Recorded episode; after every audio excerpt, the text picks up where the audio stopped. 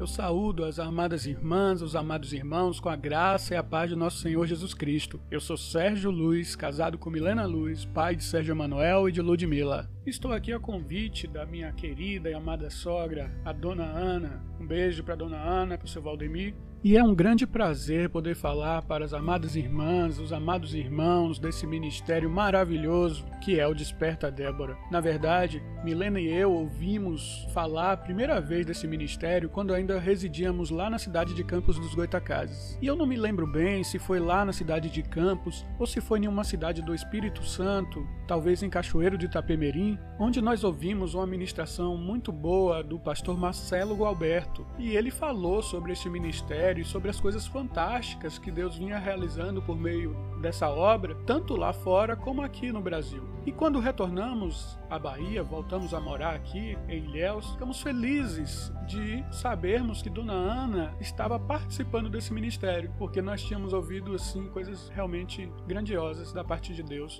E louvamos a Deus pelas vidas de vocês, mães, pais, que se dedicam a orar pelos seus filhos, pois certamente essa atitude agrada muito a Deus e abençoa de forma poderosa as vidas dos seus filhos. Bem, hoje, como já anunciou a irmã Ana, nós vamos falar um pouco sobre o relacionamento entre o sogro Jetro e o genro Moisés. Talvez possa até parecer um pouco estranho num grupo como este que é formado em sua maioria por mulheres, o fato de mencionarmos o relacionamento entre dois homens. Mas sabemos que nesse texto existem preciosos, valiosos ensinamentos da parte de Deus para as nossas vidas e que mostram a grande importância de uma família. Inicialmente, percebemos que a família é um projeto de Deus e o casamento a constituição de uma nova família, ela não é apenas a união de duas pessoas, mas a união de duas famílias, a união de duas culturas, a união de pensamentos e bagagens diversas. Certamente vocês já ouviram muito sobre isso.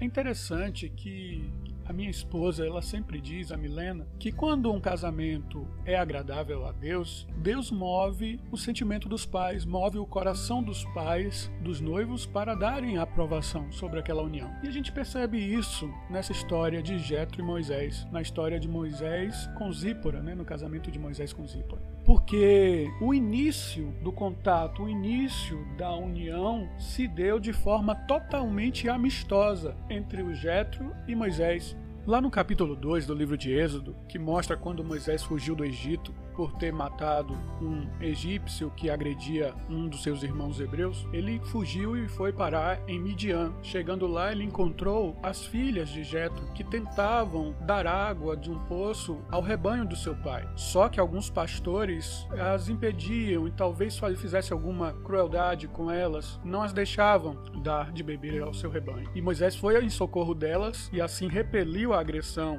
ou ameaça dos pastores, e ele mesmo tirou água e deu para o rebanho rebanho, bebê. Com isso, elas adiantaram o serviço e voltaram mais cedo para casa. Jetro então ficou assim surpreso, falou: "Vocês já retornaram?" Certamente ele já sabia do que elas sofriam nesses dias que iam dar água ao seu rebanho. E ele ficou assim surpreso e elas contaram: "Não, foi um homem, foi um egípcio que nos defendeu e deu água para o rebanho." Aí Jetro falou: "E cadê ele? Vocês não trouxeram? Chame-no para comer conosco." E Jetro recebe e faz um banquete para celebrar aquela ocasião. Então então já nasce ali uma relação de respeito e amizade entre os, o futuro sogro e o futuro genro. E isso mostra que ali estava a mão de Deus, aprovando aquela futura união, pois o próprio Jetro chama Moisés para morar na casa dele e entrega a Zípora como esposa. E essa convivência de Moisés ali em Midian dura por 40 anos até a ocasião em que ele é convocado por Deus, comissionado por Deus naquele episódio da sarça ardente.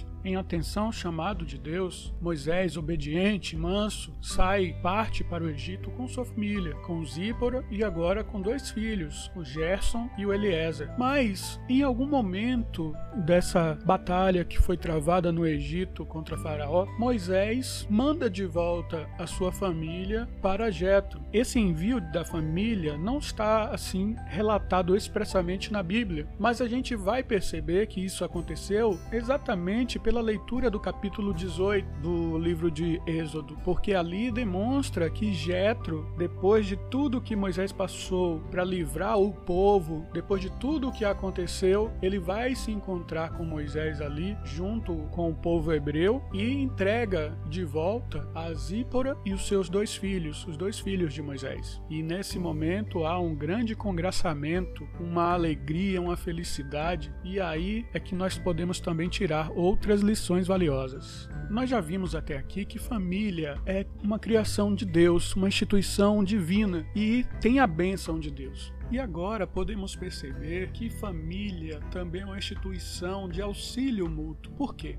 Inicialmente, Moisés serviu a Jetro quando estava lá em Midian por 40 anos, mas agora quando Moisés estava nesse empreendimento penoso, difícil de enfrentar Faraó e de salvar, de libertar o povo hebreu da escravidão, então ele confia, ele recorre ao auxílio do seu sogro e envia aqueles que lhes eram mais valiosos, a sua esposa e os seus filhos, e manda para Jetro, e Jetro cuida da sua família enquanto Moisés está ali na dependência de Deus e na obediência ao Senhor, livrando o povo e fazendo, participando daquelas obras magníficas que nós conhecemos ali no livro de Êxodo. Assim também nas nossas famílias deve reinar esse ambiente de auxílio mútuo, de confiança de uns nos outros. A família tem que ser como um porto seguro, onde as pessoas podem recorrer no momento da dificuldade, no momento da necessidade, porque um dia é um que precisa precisa, no outro dia o outro é quem precisa. E assim se ajudando, tudo é mais fortalecido. É por isso que quando se ataca a família, se ataca até mesmo a sociedade, porque a família é a referência de pessoas que se amam e que estão dispostas até mesmo a dar a vida em favor umas das outras.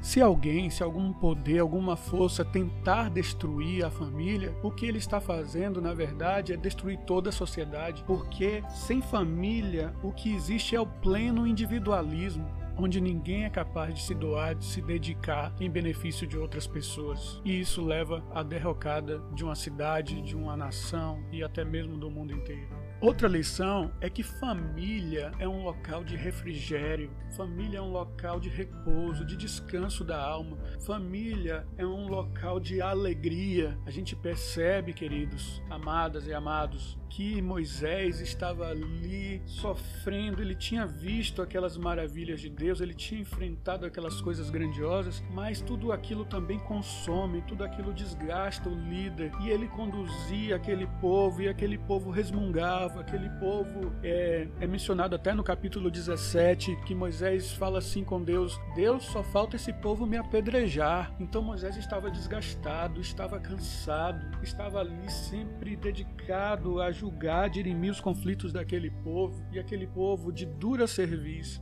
Mas quando Jetro chega com a família, com Zípora, com os filhos de Moisés, mostra que Moisés ali se alegra porque ele vê a família ali, ali agora é como se o céu tivesse chegado para ele, porque realmente é isso que teremos no céu. Nós teremos uma grande família. Então, queridos, que a sua família também seja um motivo de alegria, seja um motivo de felicidade, que você encontre repouso, encontre refrigério na sua família, também que você valorize a sua família, que você não menospreze, que você se dedique, que você ore, que você veja que a família é um lugar de bênção, um lugar de muita alegria. Pensem em vocês como deve ter sido difícil para Moisés ficar longe da sua família. Hoje, nós que somos casados, especialmente os maridos, quando ficamos longe da esposa por pouco tempo, logo ficamos perdidos, logo ficamos angustiados. E olha que hoje nós temos tecnologia, nós podemos fazer uma ligação, nós podemos passar um e-mail, passar uma mensagem, passar um WhatsApp, mas naquele momento não. Naquele momento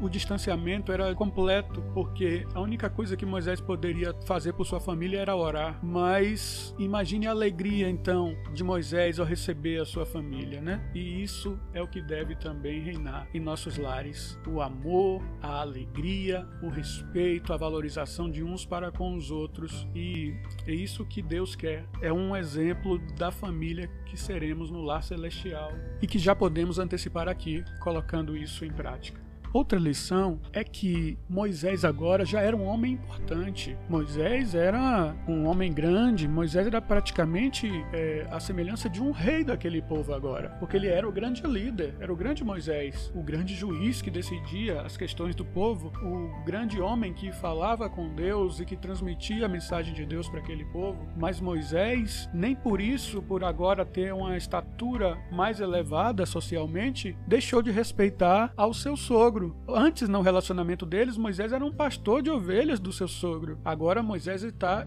em outro patamar, como as pessoas falam, mas ele continuou com respeito. Quando Jetro chega, ele recebe Jetro com toda a atenção e com todo o cuidado, e ele faz um grande banquete e ali eles começam a comentar sobre as coisas de Deus, sobre o que Deus fez então a gente percebe que existe o respeito de Moisés para com seu sogro Jetro. Da mesma forma, existe o respeito de Jetro para com Moisés, porque Jetro fala: "É realmente eu casei a minha filha com o melhor", né? E isso é maravilhoso. A família é um local onde deve haver o respeito. O marido deve respeitar a esposa, os filhos devem respeitar os pais, os pais também devem respeitar os filhos. O genro, a nora devem respeitar o sogro e a sogra, o sogro e a sogra devem respeitar o genro e a nora, os netos devem respeitar os avós, os avós também entender que a educação dos netos deve ser firmes, como eles cuidaram dos filhos na época deles. E o respeito de Moisés por Jetro é tão grande que a gente percebe até mesmo numa possibilidade de Jetro aconselhar Moisés sobre a forma que ele deveria conduzir o povo, como ele deveria julgar o povo. Então Jetro tem abertura para dar aconselhamentos na forma de governo e na forma judiciária do povo. Foi realmente uma grande deferência de Moisés a Jetro e foi bom para Moisés ouvir o conselho de Jetro, porque ele ajudou muito a se livrar de tanto afadigamento, de tanto cansaço, de tanta exaustão. Por favor, permitam-me fazer um rápido parêntese, porque é algo que acontece também nas nossas famílias. Note como Moisés era responsável com as coisas de Deus, porque mesmo com essa visita que ele há muito tempo não via, o seu sogro, a sua esposa, seus filhos. A Bíblia fala, lá no capítulo 18, que no dia seguinte Moisés já estava de, de manhã cedo colocado no seu posto para julgar o povo. Às vezes, nós, quando chegam parentes de fora, a gente deixa até mesmo de fazer as coisas de Deus, falando: ah, eu tenho que dar atenção para os meus parentes. Entretanto, Moisés mostrou todo o seu comprometimento ao se dedicar plenamente à obra de Deus. Nisso devemos também aprender com Moisés. Fecha parênteses. Finalmente, quero enfatizar que a família é o ambiente mais apropriado para o culto ao Senhor. Percebemos no texto que Jetro tinha ouvido alguma coisa, ouvido falar alguma coisa de como tinha sido a libertação de Israel. Mas quando ele chega lá para conversar com Moisés, ele fala: "Sim, Moisés, me diga aí como é que foi isso mesmo. E Moisés relata das maravilhas de Deus. Moisés conta com detalhes tudo quanto Deus fez por aquele povo, os milagres, as maravilhas, as grandiosidades que Deus fez, o mar vermelho aberto e como Deus livrou o povo com recursos, com bens e como Deus cuidou do povo na caminhada. Então Moisés contou todas essas coisas fantásticas que Deus fez. E isso levou Jetro a exultar. Jetro ficou cheio de de alegria, de felicidade, Jetro confessou: Agora eu sei que Jeová, que Javé, é o único Deus acima de todos os deuses. E Jetro ali, a Bíblia nos conta que ele vai e oferece sacrifício ao Senhor. Então, queridos, acima de tudo, as nossas famílias devem ser lugares, devem ser ambientes de compartilhamento das grandezas de Deus, de tudo aquilo que Deus fez deve ser um local onde a gente se reúna e conte das maravilhas de Deus e que por fim nós possamos realmente cultuar ao Senhor e que o Senhor seja engrandecido no nosso meio e que prestemos sempre um louvor sincero em meio dos nossos lares. Queridos, que a sua família seja encontrada assim, uma família com certeza de que foi criada por Deus, uma família onde haja respeito, uma família onde haja auxílio mútuo, uma família onde haja muito amor, muita alegria, muita felicidade e, acima de tudo, uma família onde o nome de Deus seja exaltado, seja cultuado e que as nossas vidas, que as nossas famílias sejam um verdadeiro sacrifício agradável ao Senhor. Sacrifício no sentido de que somos totalmente a Ele dedicados e que buscamos fazer e que fazemos o que é do agrado do Senhor. Amém, meus amados, amém, minhas amadas. Que Deus assim nos abençoe. Um beijo grande para todos que compõem esse ministério do Desperta Débora e agradeço essa oportunidade em nome de Jesus. Fiquem com Deus, todos, confiem nele que essa pandemia, esse mal que agora está aí, vai logo passar. É a nossa oração em nome de Jesus. Amém. Obrigado mais uma vez.